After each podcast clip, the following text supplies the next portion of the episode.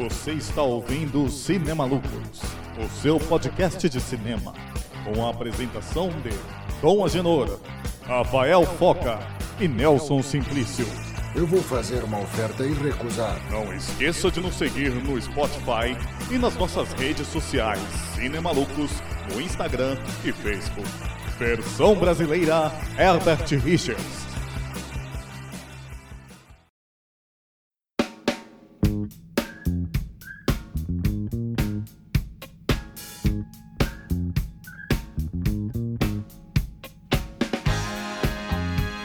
Salve, salve galera, que é Nelson Simplício e abençoada seja a bunda de Vandame. Salve galera, e hoje o nosso especial vai para um cara que nunca trabalhou com orçamento menor que 100 milhões de dólares. Salve, salve galera, eu sou o Dom Agenor e Roland Emmerich, eu te amo.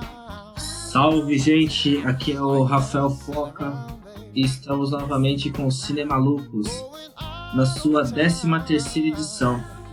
E hoje é nosso primeiro especial sobre um diretor, sobre um cineasta. E vamos falar do diretor alemão Roland Emmerich, diretor de grandes clássicos da ficção científica e conhecido pelos filmes desastre. Né? O Emmerich era o único diretor não americano que ultrapassou a marca de um bilhão em bilheteria, né, de dólares. Ele é o 15 quinto diretor mais rentável né, para o cinema. E hoje a gente vai falar sobre três filmes, três fases aí do. Pra mim é, é a melhor fase da sua carreira.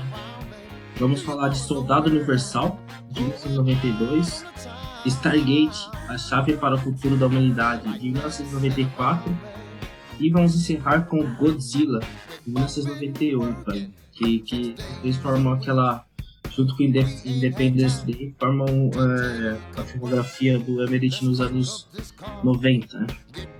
E para começar, a gente vai falar de Soldado Universal, que tem aí uma dupla que sempre rende muito, né? O e Dolph Lundgren. E o Nelson vai apresentar esse filme pra gente.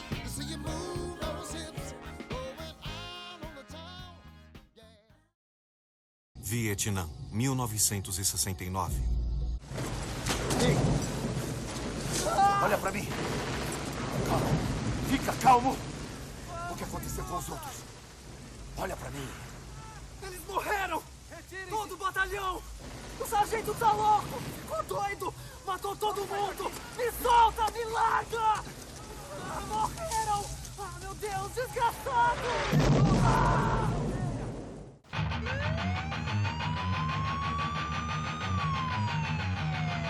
Body count, body count, body count. Yeah, body motherfucker! Count, body count, body count, body count, body count, body count, body count, body count, nigga! Salve galera aqui, é, vamos falar desse grande clássico assim, né? E mais uma vez, né? Importante, né? Trazer um Van Damme para esse podcast, né? Sempre que puder, vamos, vamos citá-lo aqui, né? Soldado Universal é um filme de ficção científica militar, né? É a história de dois soldados, né, que estão na guerra do Vietnã. Estão bem neuróticos, assim, né? Um deles é interpretado pelo Van Damme, né, que é o Luke. O outro é o Duff Londra, que faz o sargento, sargento Andrew Scott, né? O Luke, ele tá, é aquele soldado que já não aguenta mais a guerra, no sentido de que ele precisa voltar para casa, enquanto o Andrew Scott, ele é o cara que ficou louco, né? Ele pirou na guerra, ele não consegue mais discernir quem, quem é inimigo e quem é aliado, né? Inclusive matando inocentes, né? Os dois têm um conflito no começo do filme, eles acabam se matando, né? E aí o filme corta, corta pro, pro presente, né? Os dois eles se tornaram. Eles foram ressuscitados, né? Eles se tornaram como se fosse humanos, assim, humanos meio ciborgues, assim, né? Tipo, eles meio que uma inteligência... meio, meio zumbi, meio zumbi também. É, então, eles são zumbis tecnológicos, assim, que eles servem pro exército, né? Eles são uma máquina de matar perfeita, né? Ou quase perfeita, como o filme mostra, né? Que é, que é a ideia de você conseguir transformar um ser humano, assim, treinado pro exército, assim, né? Treinado pra matar, um ser sem, sem sentimentos nem nada, assim, né? Que você possa comandar ele igual um drone, né? Um drone de guerra, assim, né? E aí, nesse, e aí, mesmo assim, apesar deles passarem por uma, um processo né, de perder as memórias, de perder o próprio controle do próprio corpo, né, tem gatilhos, né? Eles têm gatilhos que, durante o filme, que vão trazendo as memórias deles eles vão voltando, né? Vão voltando a ficar humanos, assim, né? Primeiro é o Van Damme, né? Que ele tem contato com a Verônica, né? Que é uma repórter investigativa ali, né? Que eu já gostaria de comentar também, né? Godzilla também ali, o, o Emmett ele tem, ele tem uma ideia sobre os poderes, né? Dois poderes, dois poderes que sempre aparecem nos filmes dele, pelo menos nessa fase, é a mídia e o, e o exército, né? O exército militar, as forças armadas. E aí essa Verônica vai tá investigando aí, né? Querendo saber como, como funciona essa força militar perfeita, né? Dos soldados zumbis aí. E aí ela acaba trobando, assim, né? O Van Damme, o Luke, né? O Luke. E aí toda a situação leva ele a ativar as memórias do Vietnã, né? É um filme sobre trauma, né? Sempre lembrar do Vietnã, assim, né? É um filme sobre também esse trauma da guerra, né? E aí os dois, eles, eles, o Luke ele resolve voltar para casa, né? Ele ativa a memória lá que ele tinha da guerra e ele precisa fugir e tudo mais e sair do programa, né? E nisso aí leva um conflito enorme, assim. É aí que o filme pega, né? O filme pega bastante nessa parte aí, que é o cara tentando fugir da natureza militar dele, né? Dessa coisa, não na natureza, né? Mas fugir de como ele foi construído para ser um, uma máquina de guerra, assim, do exército, né? Eu, eu acho muito interessante esse filme porque eu lembro que eu gostava muito dele e eu sei que tem várias continuações depois, mas são bem genéricas, né? Mas aí depois tem uma outra, eu acho que é o 4 ou 5, se não me engano, que o Van outra, mas sinceramente eu nunca fui atrás, nunca vi. Para mim, só o primeiro mesmo. E acho que o assim. Não, só o 2. O 2 é ruim, o 2 é ruim, mas o 3 e o 4 são interessantes. Em algum momento a gente volta no podcast. Vou, vou, vou procurar então, já que o Nelson falou que é bom, o Nelson eu confio. E, e, cara, esse filme ele é muito legal. Eu acho que o Duff Lundgren, ele, ele tá muito à vontade num papel assim de canastrão, de, de vilão, sabe? Ele é muito. Ele atua muito bem. Como nós falamos, é um filme de gatilhos, né? Gatilhos de guerra. Eu acho que ele tem um plano, um plano, um plano de fundo, assim, muito parecido com aquele filme, o Destacamento Blood, recentemente, do, que saiu na Netflix, que é aquilo que você sai da guerra, mas a guerra não sai de você, né? Eles, de algum modo, saíram da guerra, morreram, teoricamente, mas viraram super soldados, que os Estados Unidos sempre temem fazer super soldados, sabendo que, meu, sempre dá merda. Ou vira zumbi, ou vira assassino, mata muita gente, e os Estados Unidos sempre tentando, tentando fazer super soldado. Não, esse, esse, é o grande dilema do filme mesmo, né? Tipo, eles não conseguem. Eles estão presos no ciclo da guerra, assim, desde que eles entraram ali no, no Vietnã, né? É muito parecido com outros filmes, assim, também. Fora o Destacamento Blood, que é mais recente, mas tipo o Franco Atirador, né? Do Sininho. São filmes assim, né? Porque a Guerra do Vietnã, como os Estados Unidos perdeu, é uma guerra super traumática, assim, né? Pra, pra história deles, assim, e pra quem volta, né? Então, eu achei muito louco como o filme, além de ele pensar uma guerra mais moderna, né? Guerra mais tecnológica, humanos drones e tudo mais, ele também ele, ele fala sobre esse trauma da guerra, né? Coisa do. Como a guerra marca, né? A, os Estados Unidos, assim, né? A gente aqui falando novamente, né, do Van Damme aqui no auge, né? É só uma colocação assim meio aleatória. Eu já vou entrar nesse tópico da guerra, mas é que a, já na abertura do filme assim, tem um logo do Canal Mais, né? Que é uma produtora francesa e que também tá no logo do Stargate, assim, aparece assim, que é a produção do Canal Mais, assim, essa coprodução internacional, né? França e Estados Unidos. E também outro detalhe é que esse filme ele começa numa selva vietnamita, e eu acho que os três filmes que a gente vai falar aqui, eles partem de um, um outro lugar, assim. Sempre abre a, o filme em um lugar distante, assim. Vai falar do filme que começa no Egito, começa na Polinésia Francesa, e aí o, o centro do problema é Estados Unidos, né? E é, é legal também ter o Dolph Lundgren nesse filme, assim, eu acho que ele é o vilão certo, sabe? Pra qualquer produção da época, ter ele como vilão já é um acerto, assim, tipo... Na primeira cena, ele com as orelhas arrancadas, fazendo um colar, você fala, nossa, esse cara é louco. E aí, como o Nelson Agenor disseram, tipo, o personagem dele que simboliza os horrores da guerra, né? Os efeitos permanentes que aquele tipo de violência causa nas pessoas. E o cara não quer sair daquilo, ficar preso, meio que necessita daquilo, né? Que é uma parada, como o Nelson disse, tem, tem outros filmes, né? Eu, eu achei que foi muito bem explorado no filme do Platoon, do Oliver Stone, na, aquele personagem do Tom Berenger, que eu acho que é um filme que tem o maior foco nessa questão ainda, tipo, ainda maior, né? E é, e é curioso esse filme, esse experimento que a gente tava conversando, os caras, tipo, zumbi, sabe? O Dolph fica sinistro, assim. Eu, eu gosto dele, dele nesses papéis, assim. Tanto que quando ele faz papel de mocinho, Acho que nenhum filme dele como mocinho, galera, chegou a vingar, né? Vocês Não, lembram assim? é de algum- estranho, é, você falou mesmo, eu acho estranho quando eu vejo ele fazendo um papel que não seja um vilão canastrão, assim, tipo, mano, eu lembro eu do... quero o quê? Quero loucura. Não- ele não tem um objetivo certo, ele só quer provocar o mal e pronto, não tem que ter nada por trás, tá ligado? É só doido e pronto. A gente aceita. Eu lembro do, do Black Jack, do John Woo, também no Vingou. Quando ele É, fez o o, Black Jack, né? O Justiceiro, mesmo ele fazendo um anti-herói, né? Ele não vinga também, né? É. Acho que quando ele... O He-Man, o He-Man dele, né? O É, He-Man então. Mas quando ele faz o- esse personagem so- sociopata, psicopata maluco, tipo o Ivan Drago, né? Do Rock 4. encaixa muito e- bem. Acho que ele brilha, né? Acho, acho que é uma uma coisa que a gente nem comentou aqui, né? Que são dois atores interpretando meio que essa- esse trauma dos soldados americanos, mas nenhum deles é, né? Tipo, um é suíço, outro é francês. Né? É, tipo, É, isso é curioso, americano. né? Sueco, é legal, né? você ter, é. é legal você ter citado isso, porque, tipo assim, quando o Dolph ele consegue. É, ele até rouba a cena, sabe? No, no rock, ele rouba a cena em muitos momentos. Eu acho que nesse filme Rock 4 ele rouba a cena. Nesse filme também, Soldado Universal, pra mim, ele, ele ofusca, chega a ofuscar o Van Damme, assim, em muitos momentos do filme. E eu acho que é, tipo assim, o grande mérito dele, tá ligado? Quando ele.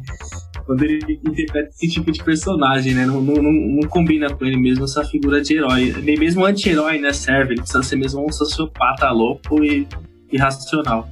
É doido porque, assim, é legal porque chega um momento do filme que eles meio que, de tanto gatilho, gatilho, gatilho, eles conseguem se desvencilhar da meio que a lavagem cerebral que eles sofreram e voltam ao que, digamos, a personalidade normal deles, né?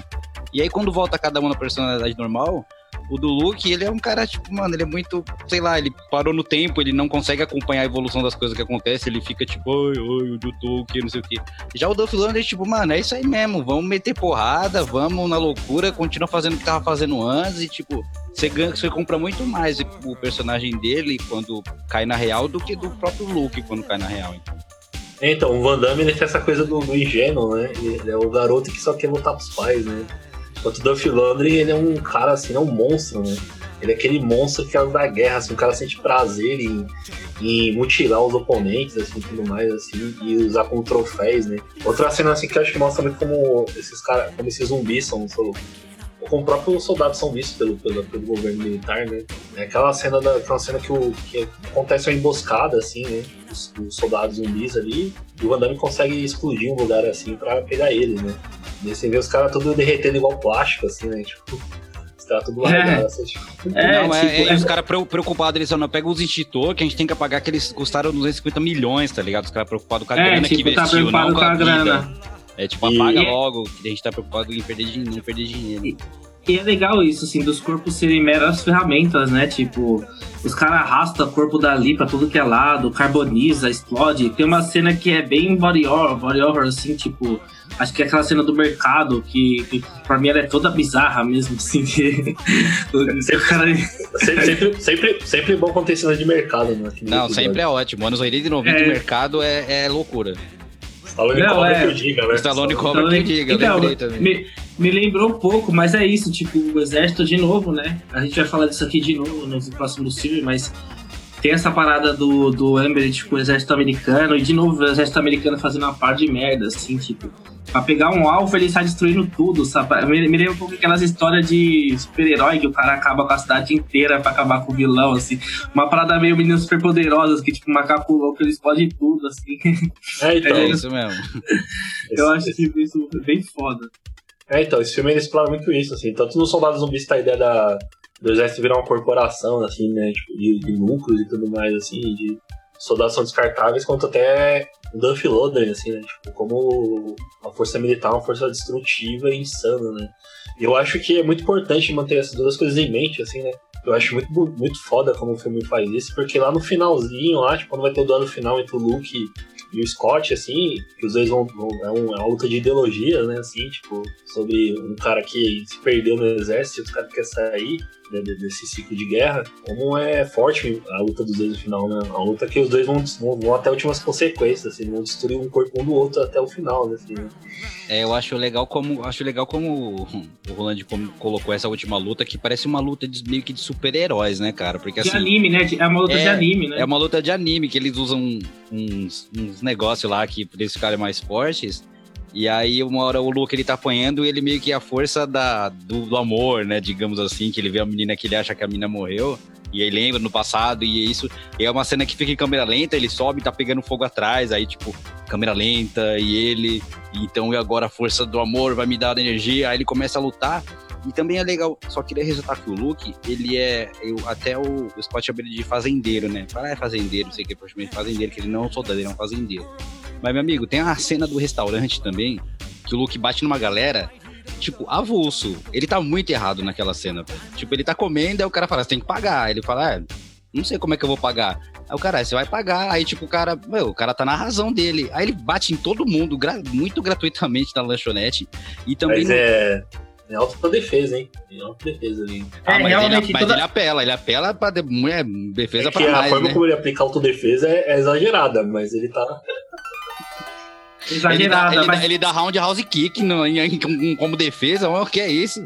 Não, mas é, mas é totalmente defesa, né? Tipo, não, não tem uma. Ele, ele não chega a atacar ninguém. E é muito isso o personagem dele no filme, né? Porque ele não, ele não chega a atacar assim, ele sempre tá se defendendo. É, sempre então. tá- Então, então tanto que é, ele chega nos limites na luta com o Duff Lundgren, porque o Duff Lundgren vai empurrando ele até o limite dele, assim, até ele surtar. É, assim. vai- meio que desafiando, né? E aí tem um final ali que, é digno do Rikion, né? Não, e aí no final, e no final ele chega ao limite, porque, tipo, o cara tá nos espinhos lá, no negócio, nos furos, ele quebra o braço do cara e liga uma máquina trituradora, tipo, mano, é o, é o máximo do máximo da, da sabe? meio, meio Fargo, né? É, total. É, tipo, meio totalmente, E ele, tipo. ele abandona tudo, toda a humanidade dele, e, tipo, mano. Mas é, é porque assim, o único modo dele derrotar esse cara é fazendo isso, né? Porque o cara é atormentar ele pro resto da vida, então. É, o Scott, é, ele é o vilão que ele é o cara que ele assombra, né? Ele é, é o fantasma da guerra, né? Então ele fica o filme inteiro, né? Tipo, depois que ele, ele- depois que ele recupera, recuperar as memórias, assim, o cara, o filme inteiro, o filme inteiro atormentando ele, assim, né? Tipo, ó, ó, a guerra é isso, a guerra é isso, a guerra é isso. E aí no fim ele vai, os dois, ele, ele vai ter que cometer um ato desumano, né? Pra, pra se livrar desse fantasma dele. Né? Não, mas é bem massa esse filme, assim, eu acho que ele capta bem, assim, o auge da, da- da- da- das- da- dos artistas envolvidos ali, né, tipo, diretores, protagonistas e tal, Ah, eu gosto, gostei muito. Não, pra mim foi ótimo rever esse filme, eu gostei. Eu tinha uma boa lembrança já dele e só se concretizou. Assim, eu acho que em alguns momentos ele tem um pouco de barriga, ele se estica um pouco pra mais do que não deveria. Ele tem algumas. Muita reviravolta, tem reviravolta, tem reviravolta, tem reviravolta. E, mas nada que prejudique a experiência. É muito legal, continua sendo, sendo um ótimo filme. E é isso, né? Tipo, acho que o assunto militar não esgota aqui, porque agora a gente vai pra Stargate, né? Com você aí, foca. rơi tình tình tình đánh rơi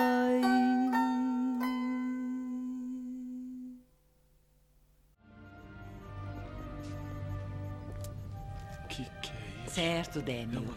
Bem-vindo ao Ah, poço. oi. Isso. Onde encontrou isso? Plato de Giza, 1928. Eu, eu nunca vi nada parecido. Claro que não. Ninguém viu.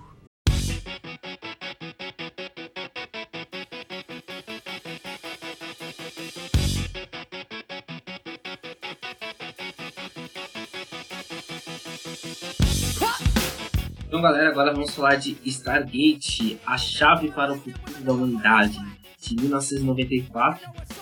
Esse filme aqui, ele é, assim, foi feito 10 anos depois do, do filme alemão, O Princípio da Arca de Noé, né? Que é um filme sobre um experimento do governo, assim, onde é, esse filme até desemboca na Terceira Guerra Mundial e a gente já vê o Emmerich falando coisas sobre o governo, sobre tensões é, geopolíticas e envolvendo, essa, envolvendo essas questões bélicas, né? Nesses 10 anos de carreira são comemorados aí com esse grandíssimo filme, Stargate, já em solo americano. O maior orçamento que ele teve, é, vale lembrar isso, né? O, desde esse filme dele, O Princípio da Arca de Noé, eu, eu li que ele foi feito assim, tipo, um orçamento gigante na época da Alemanha, assim, acho que foi quase é, 800 mil dólares, assim. Tipo, era um filme de conclusão de curso da faculdade do cara. Ele sempre pegou esses rojão, né? É um cara adaptado pro, pro, pro cinema grande, né? E Stargate, né? Conta a história de um egiptólogo que ele, ele não é meio reconhecido, a gente já vai, vai ficar pra vocês pequenos. Tem umas teorias meio malucas. E aí do nada ele é convidado para trabalhar numa base secreta e lá ele toma contato com um anel de 30 metros coberto de hieroglifos, né? E ele descobre a chave para chegar em a um novo mundo, né? Ele decifra lá os, as escrituras e ele consegue descobrir aí essa chave. E, e ele consegue abrir esse portal estelar e aí o governo americano é, leva uma tropa de elite junto com ele para atravessar o portal. E aí a partir disso eles vão para outro planeta e vão ter contato aí com, com esse novo mundo, né? E é. E esse filme, assim, essa teoria que eu contei pra você, do protagonista, é a teoria dos alienígenas do passado, né? Eu, eu acho da hora essa total. É, o History Channel. History, History Channel. Eu, eu acho da hora essa premissa. Muito- É, Ilhas. Ilhas pra todas as partes. Eu acho da hora essa premissa, assim, embora eu não acredite nessa. Tem, tem evidências de que foram obras humanas mesmo isso. Mas eu acho muito interessante, assim, na, na ficção esse, esse tema, né? E assim, o filme ele tem um cast masculino muito bom, né? Como de costume nos filmes do, do Emmerich. Pena que assim, ele sempre estoura o orçamento no- no- nos atores e a gente nunca vê uma Jamie Lee Curtis, uma Sigourney Weaver no, nos filmes dele, né? Tipo, ne- nesse ainda a gente chegou perto porque tem o Jay Davidson, né? Foi eternizado no, clássico do Neil Jordan, Traídos pelo Desejo. E aqui ele interpreta o Ra. Mas foi o mais próximo que o Emmerich chega, assim, de uma estrela feminina. Mas é isso, gente. É, faça suas contribuições aí sobre Stargate. É, eu, eu vou dizer que eu acho interessante Stargate, né? Que só um comentário avulso, né? Mas é, é o James Spader antes de começar a fazer maníaco sexual, né? Assim, tipo, Foi, foi realmente o limite, né? Foi um, um ano antes disso acontecer. depois ele vai fazer Crash, a secretária, aí ele vai virar. Até The Office ele tá nesse, nesse pique, né? Tá. O- Tiozão doido sexual. Ele já dá umas pintas, né, nesse filme, assim, até o desfecho do personagem dele mesmo, histórico do personagem dele dentro do filme, é, leva ele pra esse lado, né? Mas é, então. Mas voltando a. Eu acho que a gente vai comentar sempre nos filmes aqui a questão militar, né? Nos filmes do, do Emmerich, né? Essa fase ele tava obcecado por isso, né? Eu diria que ele é um precursor do Michael Bay Transformers que a gente conhece, né? Aquele Michael Bay da bandeira americana, assim, das guerras, das explosões. E a figura do exército nesse filme está representada pelo grande Kurt Russell, né? Nada menos digno, né? E acho louco como tem essa coisa da, da missão civilizatória, né? Os caras vão, vão explorar o todo. No caso, geralmente o exército, o exército vai, vai expropriar alguma terra por aí, né? O exército americano, mas aí nesse filme eles vão visitar né, outra dimensão, né? Outro lugar assim no, no universo, no multiverso, não sei. E é interessante como a primeira cultura que eles vão ter contato é, é, um, é, um- é uma cultura alienígena ali, mas com esses requisitos, né? Do, do Egito, né? E da, do Oriente Médio, assim? É uma coisa. É, é ainda o Emmet comentando os- a- o papel dos Estados Unidos na guerra na época ali, né? Guerra do Golfo. Da hora, né? Acho que é a, é a primeira vez que a gente co- comenta sobre isso, né? Porque geralmente a gente tá falando de filmes em que os alienígenas né, tá, né? E esse Caso caso, é- tipo, o pessoal que é alienígena, porque que eles estão em outro planeta, então eles que são os estranhos chegando num lugar diferente. né? Sim, tanto que a coisa que eu gostei é de não ficar. aquela historinha do alienígena que sabe inglês, né? Isso, eles não falam. Mas, mas também o, o James Spader, esqueci o nome dele, ele aprende muito rápido a língua da galera, né? Tipo assim, tem um momento que ele já tá trocando ideia fluente. É porque, na ele, é porque na verdade ele vai reconhecendo a língua, né? Porque ele é estudioso do Egito. É, ele então já sabe. Ah, então, é que, que a língua ela tem base ali no no Egito antigo, né? Porque a história do filme é meio que essa, que tem aquele ET que ele a- se a- possui um corpo, né, de um, um humano, e aí depois ele pegava a galera da Terra e trazia pra esse planeta pra escravizar, pra construir as coisas pra ele, né, meio que... E aí a galera chega pra... Eles iam só pra pesquisa, mas pra variar era uma pesquisa com o exército que tinha um plano B, se, mas pra mim era praticamente plano A, porque não deram nenhum indício de que queriam paz, ok, era só praticamente pra levar aquela bomba lá pra explodir. Então, tipo, é legal você ter falado isso, porque assim, é, é- é- é- é- no começo a gente acha que, tipo assim, ah, eles têm no outro mundo e esse mundo é mais avançado, né? Se eles explicar direito isso que você comentou agora, a gente fica pensando, caramba, né? Um mundo mais avançado, mas é o. Esse povo é caracterizado por uma tribo e tal, né? Tipo, Um ambiente ali meio de exploração do, do, do subdesenvolvimento ali, né? Que, que apesar de ser meio manjado essas ideias, assim, de eles chegarem como salvadores desse povo oprimido e tal, eu achei legal o trabalho de caracterização desse povo. Eu achei, cidade, eu cultura, achei, e, de- eu e depois legal. como eles interligam isso com a cultura, e aí depois eles interligam isso com a cultura egípcia e a vida na Terra, assim, que meio que, que fecha tudo, né? Eu achei legal também essa questão assim do, do Range meio que. Meio que. Não foi uma tentativa porque meio que deu certo, mas não ficou tão popular. Porque Stargate ficou mais conhecido depois pela série, né? Pelas adaptações não tão cinematográficas. Mas é legal como ele tem uma construção de mundo, né? Porque ele é um mundo completo, assim, que vive suas próprias regras, tem seus próprios.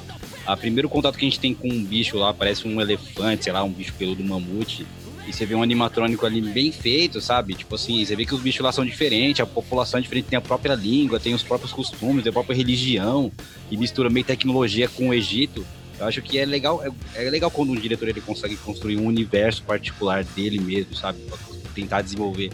Acho que tinha muito, tinha muito pano pra manga pra desenvolver muitos filmes, sabe? Construir muitas histórias, mas meio que parou ali, é meio que jogou mais pro seriado, quadrinho e, outra, e outras Pra coisas. TV. É, foi pra É TV. que, é que essa premissa de explora- é, exploração, no caso aí é uma exploração quase dimensional, né? De outras dimensões, assim, ela é uma, é uma coisa muito. Eu acho que, pelo menos ela, ela vingou na, na série de TV, que eu acho que é um é um ambiente muito propício, né? Se a gente Sim. pensar já, já- já nas estrelas, por exemplo. Né? Bom, mesmo assim, ele tem um, um- um comentário político, assim, né? Porque, tipo, é os caras do exército americano que eles vão lá no- nesse outra realidade, que eles vão ter contato com o povo ali de descendência egípcia, ali, ali africana. Então, é uma, é uma mistura ali, né, de, de, de- de culturas ali do, do Oriente Médio ali, da África ali. E aí depois você tem, tem essa coisa da bomba, né? Os caras vão atrás de uma bomba, né? Estão querendo isso. E aí tem, tem, tem toda um- uma treta ali. Outra coisa que eu queria achar, eh, comentar interessante, eu acho que. Eu não lembro de chamar a atenção do filme do Emmerich, mas é. o trabalho de design, de produção, assim, da, do antagonista, né? Que é o Ra, e do, dos seus capangas ali, né? Sim, da, guarda feito. dele, assim, né? Que é um. Uma, coi- uma coisa meio Alex Proyas, assim, né? Aquela- Aquele, Me lembrou aquele Então- desenho As Múmias Vivas também. É, esse é, esse é o lado figurinista dele, né? Tipo, o lado dele, é, aquela moda da moda, que na verdade o Emerit é isso, ele é um colecionador de moda, ele é, ele é fanático Sim. pela cultura, né? pela arte é, LGBT, queer, né? Ele é um. É, então. O, E, e você vê isso bem presente na, na- nesse, no design do.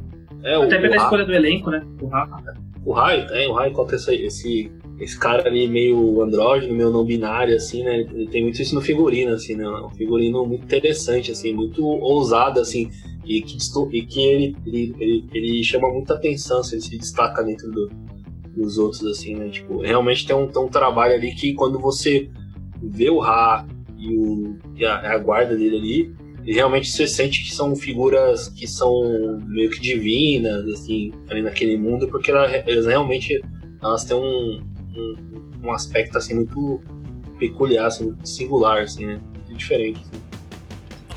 É, realmente, tipo assim, é bem. E é- acho que depois desse filme, a ideia de edição ele se aposentou, eu gosto assim, é uma pena.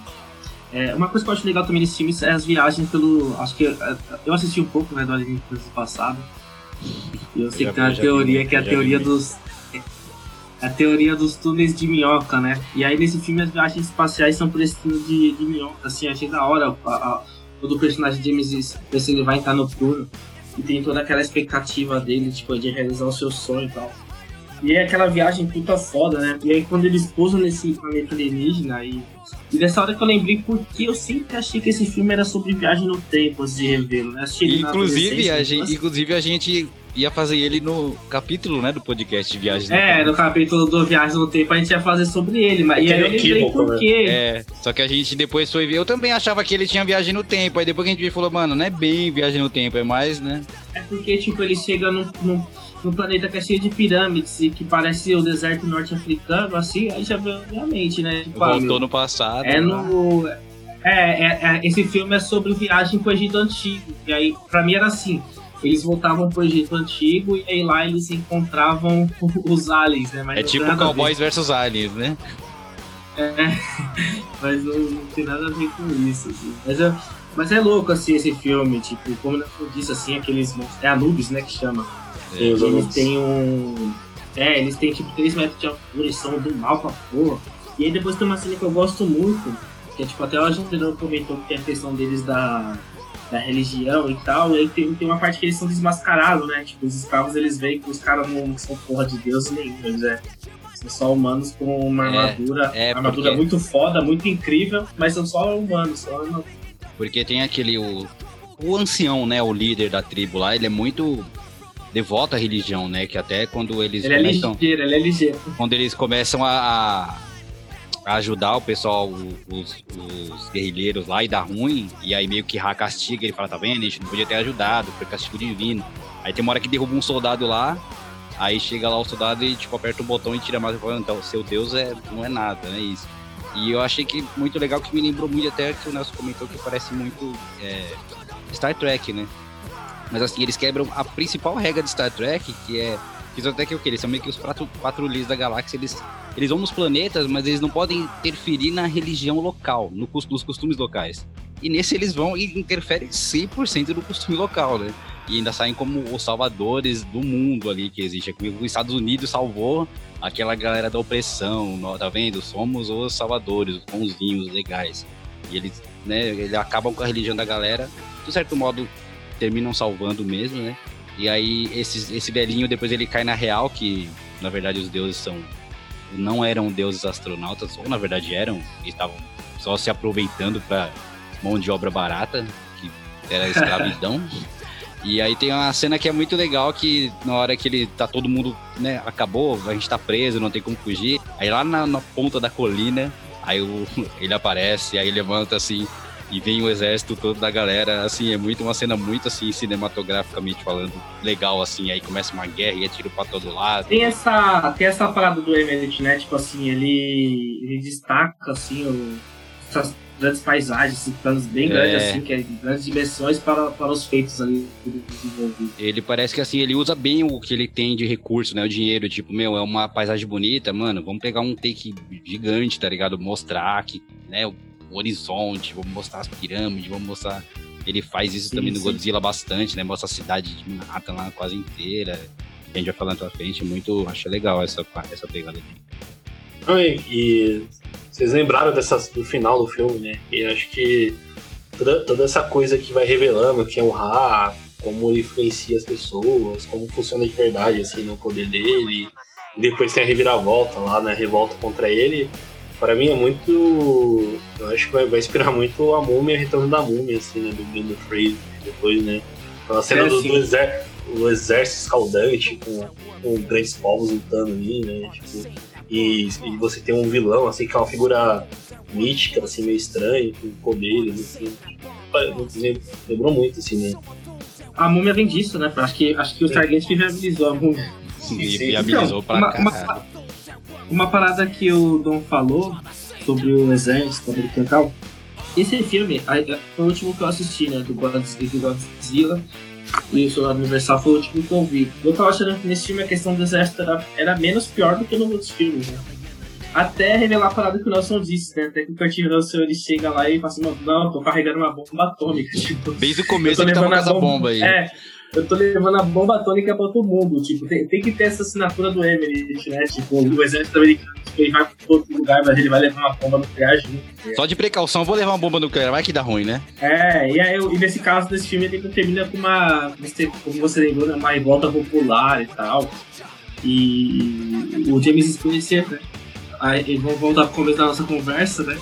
O James Spencer, esse cara, ele opta por ficar, ele opta por ficar lá, ele não quer nem saber de eu falei, porra nenhuma. Ele- Aí depois ele ainda fala, ó o meu motivo aqui. E aí A, tem a- a mulher.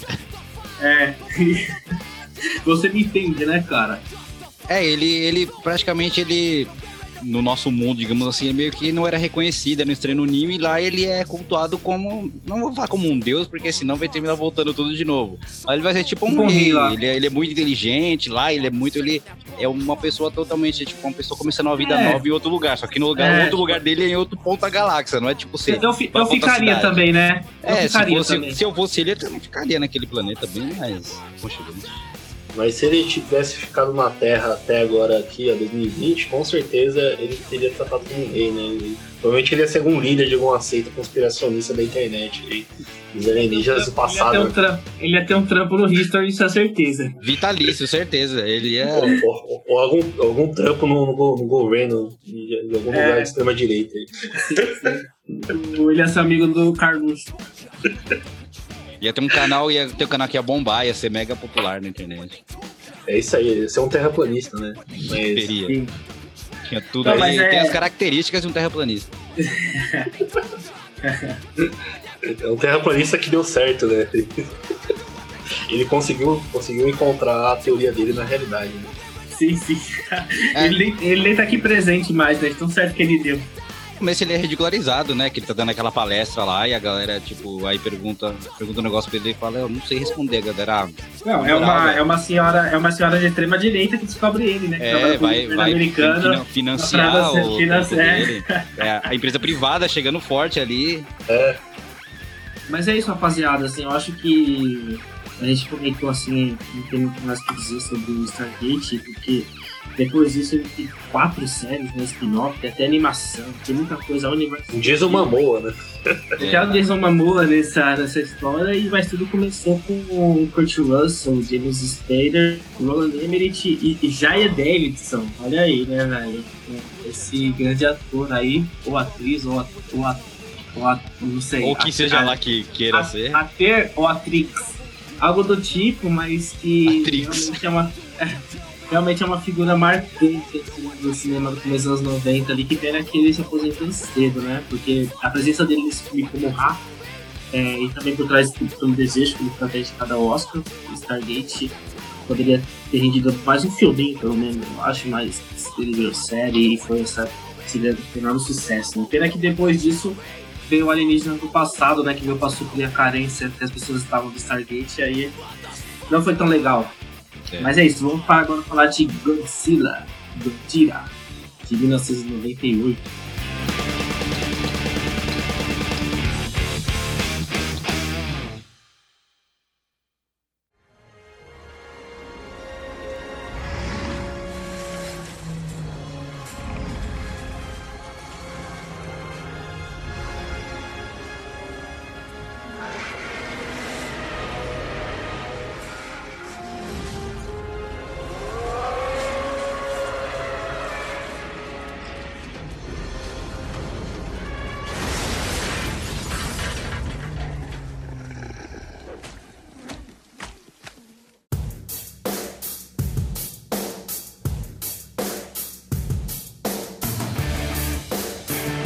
Então, gente, agora vamos falar de Godzilla, essa adaptação do clássico japonês dos anos 50, que foi adaptada para o cinema americano nas mãos do nosso mestre alemão Emmerich.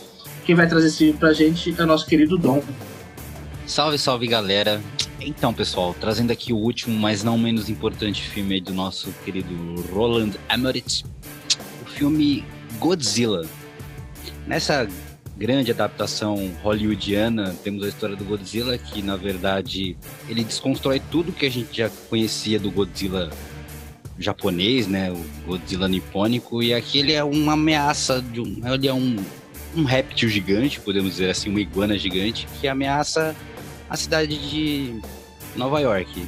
Muita destruição, muita correria. E é um, um roteiro basicamente um filme de sessão da tarde, onde um cientista maluco, uma repórter e um soldado B-10 vão tentar impedir a destruição da cidade inteira e quem dirá talvez do mundo. né? Eu acho que esse filme, cara, ele tem muita peculiaridade, porque assim, quando escolhemos fazer os filmes do Roland Emmerich, eu fiquei muito balançado entre Independence Day e Godzilla, porque são filmes que eu gosto muito, e, e igualmente. Só que Godzilla pesou muito porque é um dos primeiros filmes que eu lembro de ter visto no cinema, cara. Eu tinha por volta dos 8, 9 anos ali, e pra quem é de Guarulhos e tem a minha idade mais ou menos a lembrar, eu assisti no Shopping Poly. O antigo Shopping Poly que tinha uma sala de cinema lá. E eu, Nossa, cara, eu, eu gostava. O Shopping Poly era, meu Deus, a parte de baixo tinha o fliperama e em cima tinha o cinema. A alegria do final de semana era você ir pro Shopping Poly. Hoje em dia virou uma galeria abandonada, né? Mas não convém. E esse filme ele marcou muito, eu gostava muito de ver ele no cinema, cara. E eu lembro que eu vi ele, acho que umas duas vezes no cinema. E depois, quando saiu a fita, uma fita era uma fita bonita, que eu lembro, era uma capa prateada, meio que esverdeada, e ela mexia com efeito 3D. E quando passava na TV também eu assistia muito. E eu lembro que no Shopping Poly, do lado, tinha uma loja de brinquedo que tinha um boneco bem grandão, Godzilla.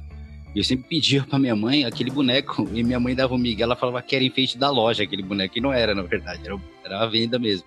Só que pra minha mãe não me dar, ela falava que era enfeite da loja e eu acreditava.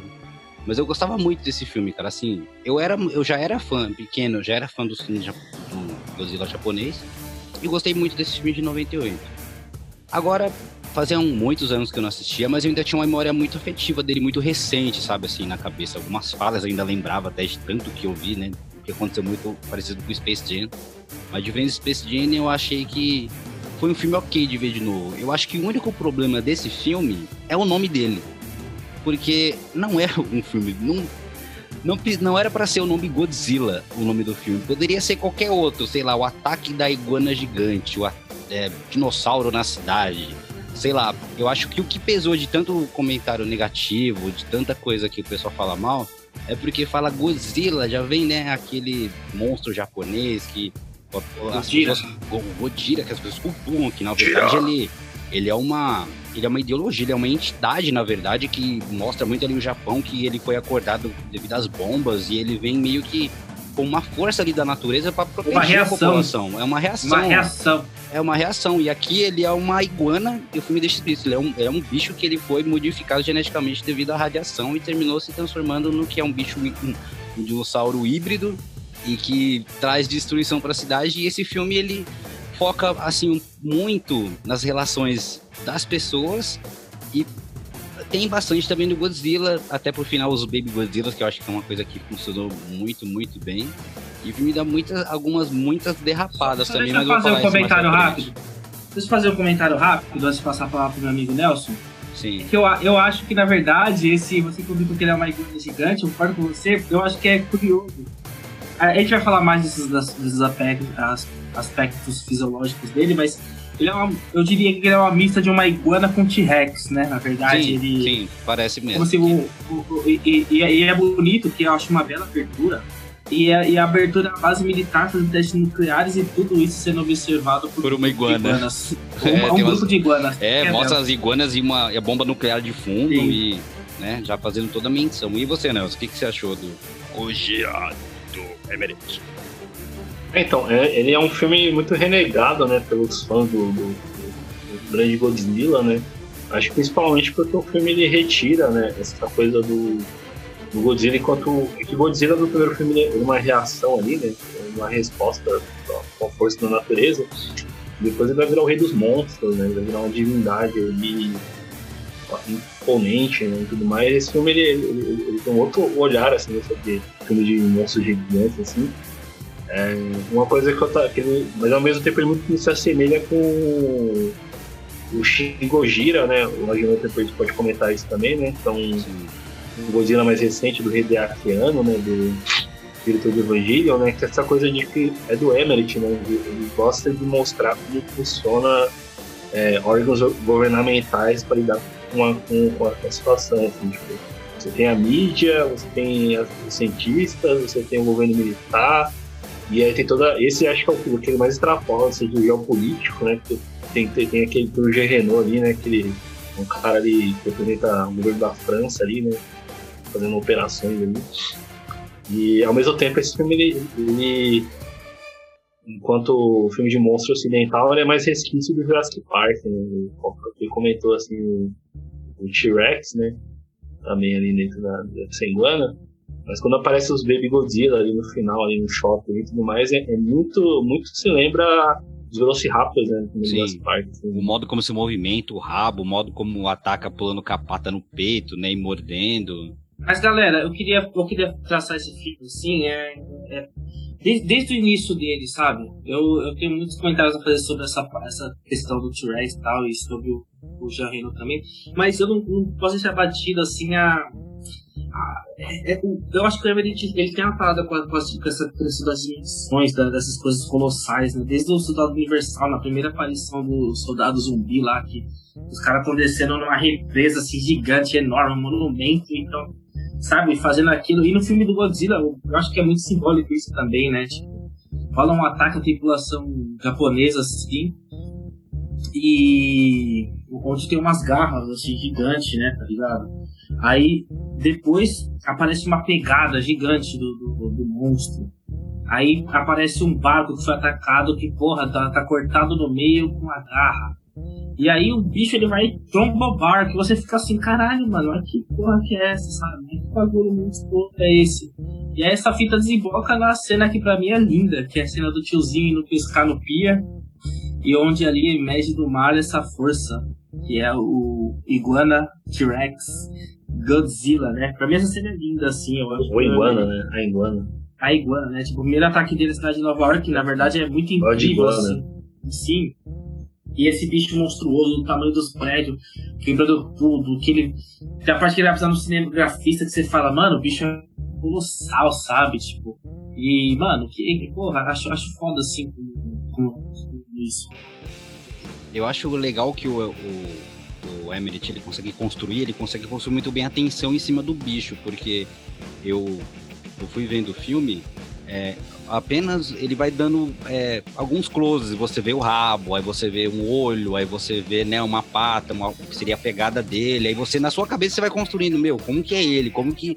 Aí ele demora, meu, ele demora é, 50 minutos Demora 50 minutos do filme pra você ver de fato o, o Godzilla inteiro, né? Depois que você vê. Então, essa construção de tensão, de suspense, acho que, meu, foi muito bem construída. A cena do tiozinho e as cenas, né, que ele tá pescando e ele, teoricamente, pesca o Godzilla, né? E, e sai correndo e tudo mais. é, eu acho que isso foi muito bem feito. É, eu acho massa, tipo assim, se você vê, se, tem essa parada, eu comentei que o filme do Cidade Universal começa no Vietnã, Stargate começa no Egito, esse filme começa ah, no Japão, acho, no meio do Pacífico, aí depois ele tá em Na Chernobyl. Polinésia, né? É, na Polinésia, exatamente, Nelson. E aí depois na cena seguinte ele tá em Chernobyl, aliás, nessa primeira cena que aparece o Ma- Matthew Broderick, na primeira cena, Ele tá em ele tá parecendo... Ele tá parecendo muito o Rick Moranis, né? Tipo, naquele carro, aquele óculos ali. É. E, e aí, tipo, aí eles vão seguindo rastro na Jamaica e aí de repente tá em Nova York. É, então, eu acho que uma coisa que é interessante é isso, assim, o Emmerich, ele tira essa coisa da, da, do Godzilla enquanto força da natureza, enquanto uma espécie de, de, de resposta absurda à ação da humanidade e, na ver- e ele cria uma, uma, cria uma coisa muito mais orgânica, né, essa coisa do, da radiação nuclear, assim, que se a gente pensar ali, tá recente em Chernobyl, né, e como é, e como na verdade o Godzilla assim é mais uma, uma- é uma consequência, assim, ele faz parte daquele mundo, assim, né? não é a natureza respondendo aquele mundo. Né? É uma coisa, não sei muito bem explicar, assim, né?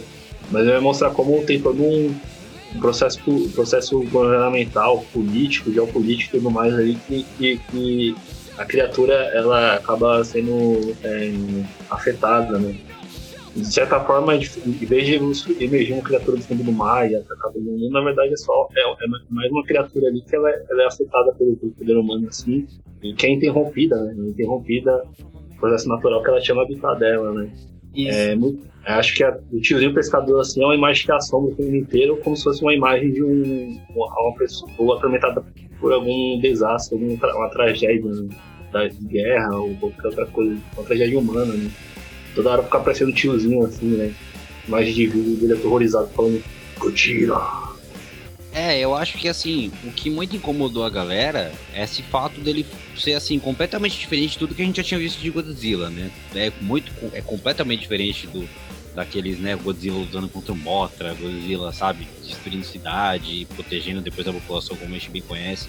E é uma coisa mais, não vou dizer que é pé no chão, mas é uma coisa tipo mais realmente tipo puxado pra ficção científica, algo como se fosse pra acontecer, aconte- aconteceria desse jeito. De fato, o Godzilla ele não é o vilão.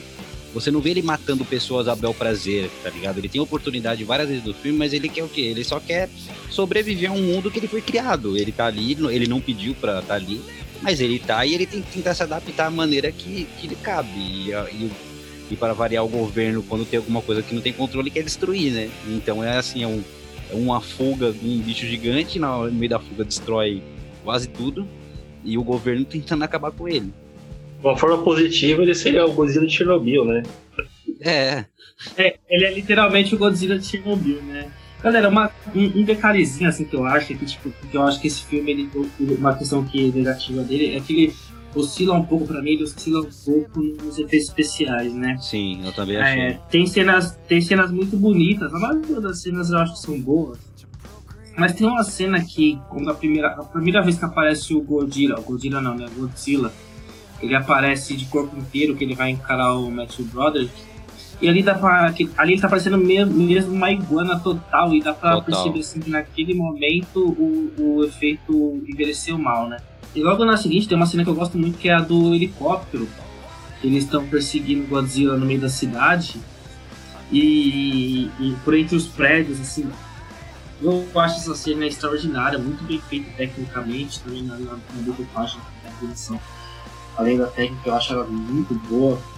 E, e teve uma coisa que a gente já comentou aqui no lado Universal, que é essa questão do, do exército americano, né? De como ele- o MLT trata isso e, assim, tem essa, essa, essa pegada também de o exército acabar fracassando nos ataques ao monstro e afetando a cidade, tipo... Na verdade, os prédios ali, a destruição da cidade rola mais por devido aos ataques do, do exército do que propriamente do, do Godzilla, né? Que o Godzilla ele vai, se esquiva- ele vai se esquivando de tudo, né? Ele esquiva e aí o tiro É, pega em outro ele, lugar. se- ele tá simplesmente ele tá fugindo das bombas, é, É. e aí, tipo, chega um momento, é engraçado, né? Mas chega um momento que dá entender que meio que o bicho é só um animalzinho, sabe? Que tá- ele deixa um rastro de destruição sinistro, né? Mas o dano seria menor se ele não tivesse sido atacado, tá ligado? E aí chega um momento que, em um momento do filme, até meio que torce pelo, monstro, assim. Que, tipo, ele, ele também é inteligente, né? Como você falou, ele desvia das paradas, até, tipo, uma super iguana ali com T-Rex e e super inteligente, tá ligado? E ele tem um corpo bem musculoso, né? Ele tem um, um peitoral assim, um- uns braços fortes, bicho. Tem um, é o tipo. É. É. parece que é Jurassic Park encontra Independence Day. Eu fiquei meio tipo É, nessa. e com, com referências ao, Godi- ao Godzilla, e também tem uma cena que mostra uma cena do filme o Do polvo, do Mar né? Revolto, né? É, que É, o tem Monstro o, do Mar Revolto. tá o, é o bela tentáculo do referência. povo pegando assim, a câmera passa bem rapidinho, é, tem mesmo. É. O pessoal Sei da. Torre lá no Japão lá é. Comparava esse Godzilla a um sapo. Né? É meio, é um fortinho. Assim. Mas, mas, meu, assim, eu acho que esse filme tem, um, tem, um, tem uns erros bem, assim, grotescos e, assim, como você falou, eu acho que tem hora que o filme ele erra muito na...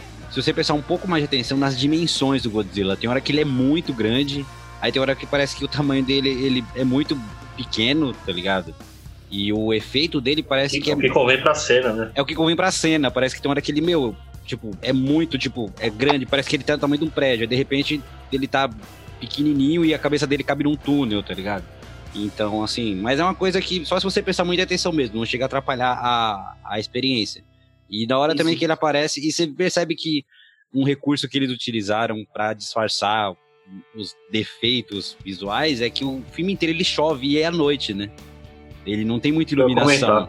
Ele é o filme inteiro chovendo e tem, né, e a, e a lente parece que tá molhada e tá sempre chovendo porque para esconder, né, para não ter que pegar detalhe de sombra, detalhe de iluminação do Godzilla e pro filme conseguir andar melhor. E tem hora que ele aparece ali que assim, dá pra ver que tá muito mal acabado e não é desculpa de ah, era efeito da época, porque meu, o filme é de 98, já tinha filme lançado antes que Cenas conseguia fazer mar. coisa melhor. As cenas do mar, assim, dele no mar, é, no ataque, assim, são, são bem feitas e eu, acho- eu acho que ali é o melhor momento, assim, dos efeitos. É assim, e é escuro, Essa- e pra, pra, essa variar, pra também é escuro, né? Não, É. aí vale da grande técnica, né? Do, da edição aí do tubarão, né? Aquela coisa de você mostrar menos possível o monstro, né? É. Quando você tem um monstro que não vai ser muito convincente, né? No caso, o Spielberg tinha um, E- tinha um bonecão lá, né? É. Bonecão robô de tubarão. É, que era o caso da né? boneca. Pra esconder, né?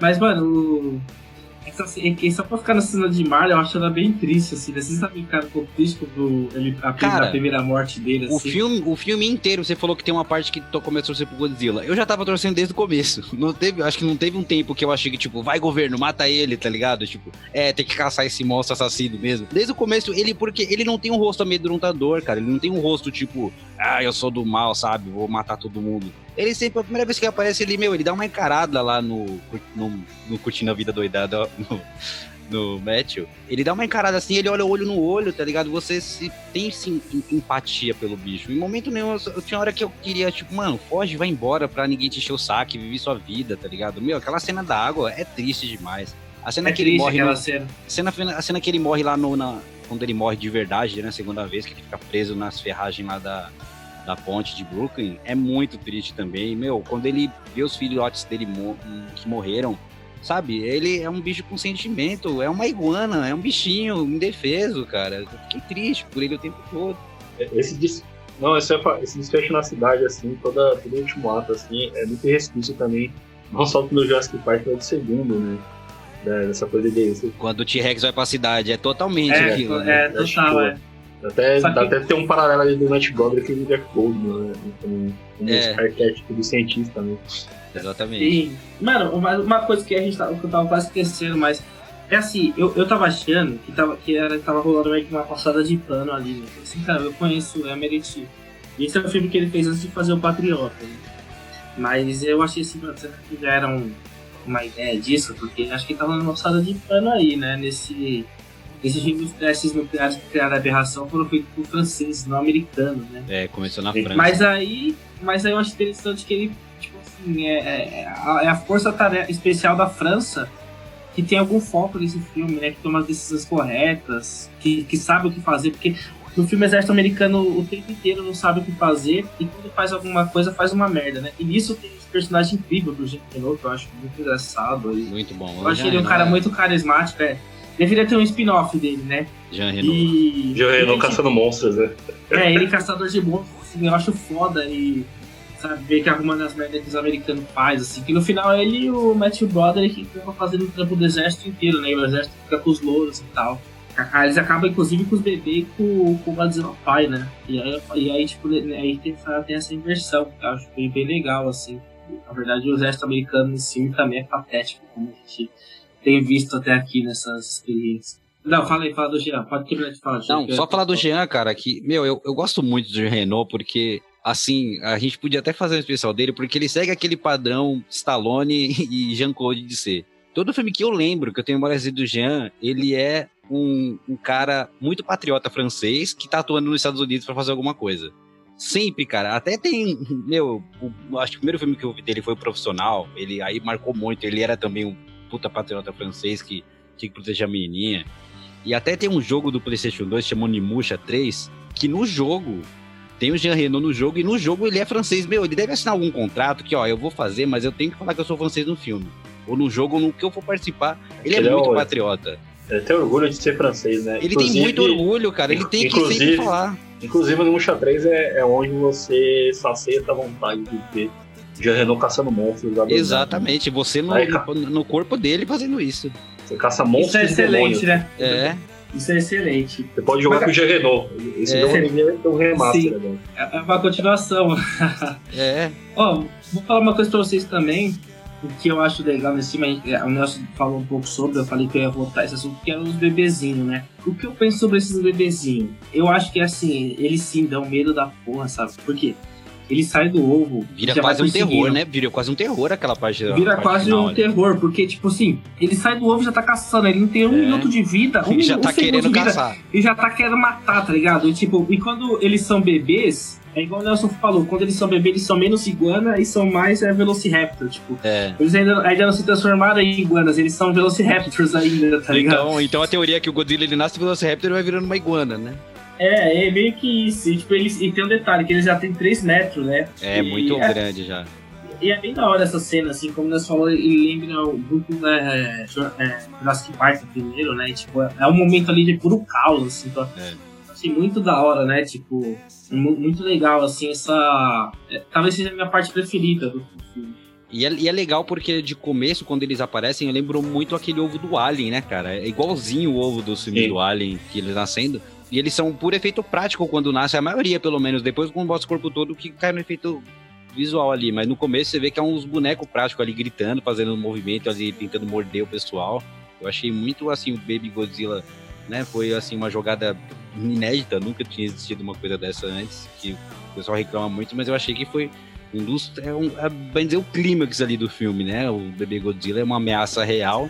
Tem até umas piadinhas no meio ali, que tem uma parte que ele pega o elevador, aí ele sai do elevador, aí para no andar, aí olha e tem um monte de Bebê Godzilla, ele é, não é esse andar. Aí continua, e o Bebê Godzilla correndo, e... Tá certo que tem muita coisa ali do Bebê Godzilla que você vê que, tipo, mano, se o Bebê Godzilla desse um passinho mais pra frente, mordia a galera forte ali, na hora que eles... Que começa a dar tiro no, no teto lá, e cai um lustre e os bebês afastam. Aí, tipo, mano, era só o bebê voltar pro, pra onde tava e matava todo mundo, tá ligado? Não, os bebês afastam muito, dá tempo até da galera passar. Ai, vamos dar uma, vamos dar um desconto que é bebê também. O bicho tem que 10 minutos de vida, não, não manja ainda da- das audácias da vida, como funcionam as coisas. Então, mas foi legal, eu, eu gostei de ver os bebês Godzilla. E, e logo depois disso, quando os bebês morrem, o Godzilla ele volta. É, A gente comentou sobre essa parada do Emmerich, né? Que nos filmes dele sempre tem. No Soldado Universal tem muitas volta. No Stargate, ele, ele ultrapassa assim um pouco, né? O filme, ele, se ele tivesse ali uns 20 minutos menos, ele seria É. melhor. E nesse tem, tipo assim, uma eternidade do Godzilla morrendo e voltando, morrendo e voltando. E aí ele volta e tem toda aquela perseguição do táxi, que eu acho que tipo, é uma das perseguições mais mentirosas que eu vi, sabe? Ele de, de costa e ele entra na boca aí, sabe? Tá ligado? E Então, isso que um- eu penso, sabe? Tipo assim, o cara, o Benetti é um cara do cinema inacreditável. Isso é bom, eu gosto, eu gosto muito. Tipo, eu acho que o cinema é isso, sabe?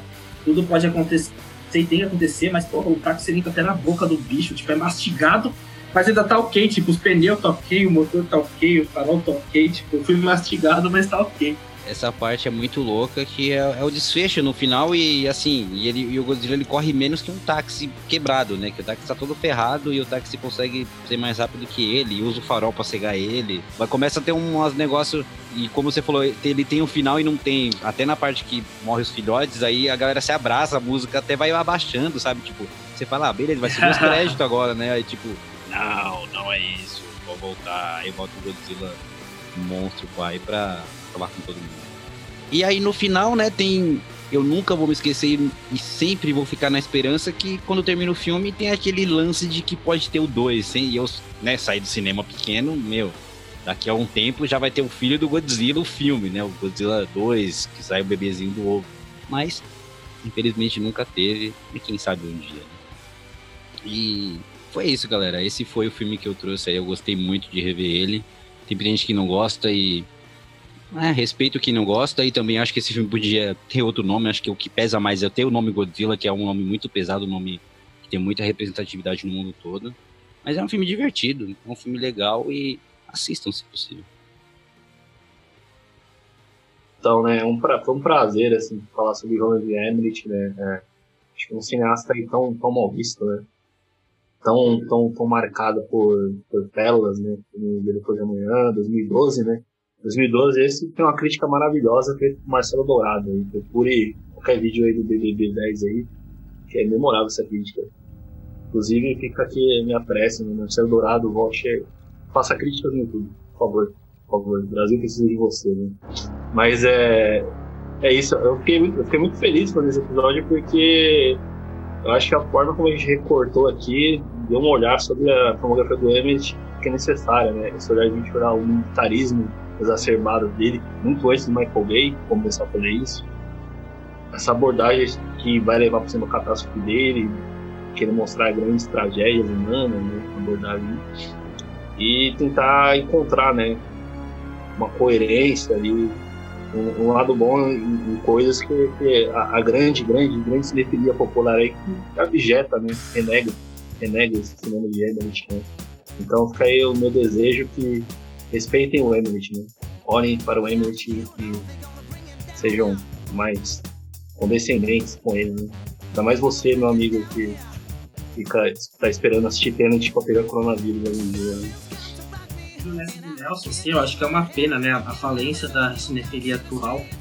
onde é uma pessoa é, tem a capacidade de cultuar pessoas como Nolan e desmerecer o Emmerich, assim, pra mim é, é, assim, é, é, os valores já não são os mesmos, pra mim a sociedade tem falhado na construção de cinéfilos e eu acho que isso aí tende a ser cada dia pior se continuarmos nessa, nessa cubada aí, por isso que eu falo pra galera, vamos abrir o olho, vamos é, cada vez é, ficar mais esperto com essa manipulação que tá acontecendo, né? E isso vai acabar se tornando merda. É, e, sobre o capítulo de hoje, pra mim, o episódio de hoje foi incrível. Assim, o primeiro especial sobre o diretor tinha que ser sobre o Emmerich, sabe? A gente tem que valorizar esse tipo de cineasta, como Nelson disse, assim, meio que renegado por, por pessoas que, sabe, é, você vai conversar com a pessoa e ela tem, como é que dizem meu amigo, ela tem uma visão careta da arte. Não seja careta, amigo. Expanda sua, sua mente, assiste seu coração e a, a arte não, não é só textos auto-explicativo ou pseudo-intelectuaizinho, sabe? É, vai muito além disso. Aqui a gente mostrou um cinema que, cara, aqui tem geopolítica, aqui tem críticas contra o exército americano, contra o sistema capitalista, contra tudo o que corrói nosso planeta, feito na base mais hollywoodiana possível. E, e para algumas pessoas isso não tem valor nenhum, acaba sendo triste, né? Então a gente tá aqui para defender e para dar o, o merecido mérito a esse grande cineasta. Que é assim, a gente temos que falar, né? De- depois do dia depois de amanhã, ele tem uma carreira assim não tão brilhante, mas ali nos anos 90 ele foi incrível também com o Independence Day, que a gente não falou hoje. Porque a gente tem falado muito sobre Aliens, né? Mas também é um grande filme, um grande filme dessa do auge do nosso momento. Te amo. É até difícil eu falar agora depois dessas duas aulas que tivemos aqui do- dos filmes que falamos. Meu, foi muito bom ver o Emily de novo. Eu tinha muita memória afetiva dos filmes dele. Fazia tempo que eu não via. E vi e gostei. E concordo com meus companheiros aqui de programa, as pessoas têm que parar de ter esse preconceito do geralzão. Todo mundo fala, ah, é framboesa de ouro que conta, é Oscar que não conta. Meu, que conta é que você gosta, pronto, assista sem preconceito. Para de tentar ficar analisando tudo, tudo. Nem, nem tudo tem significado na vida. Veja com o coração aberto, faz uma pipoca, coloca na TV lá, assiste de boa seu filme, curta, comente com seus amigos. Cinema é arte, cultura, é coisa boa pra vida. E Emmett é um bom diretor, sim. É, se você não conhece os filmes dele, procure. Se você já assistiu, assista de novo, porque vale muito a pena. Esses aqui que falamos deixamos muitos outros de fora. E que vai poder render os podcasts também. E foi isso, galera. Sigam sua vida, fiquem na paz, votem consciente e cruze, cruze, cruze. Tchau.